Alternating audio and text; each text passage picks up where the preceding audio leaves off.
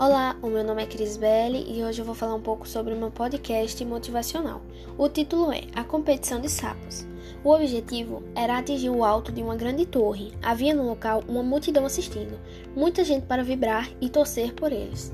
Começou a competição, mas como a multidão não acreditava que os sapos pudessem alcançar o alto daquela torre, o que mais se ouvia era: Que pena! Esses sapos não vão conseguir, eles não vão conseguir.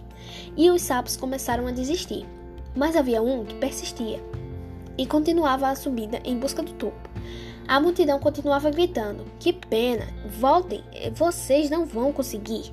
E os sapos estavam mesmo desistindo, um por um, menos aquele sapo que continuava tranquilo, embora cada vez mais arfante. Já no final da competição, todos desistiram, menos ele.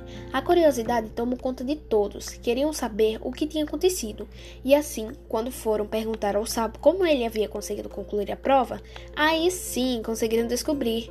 Descobriram que ele era surdo. Não permita que as pessoas com o péssimo hábito de serem negativas derrubem os melhores e mais sábias esperanças de nosso coração.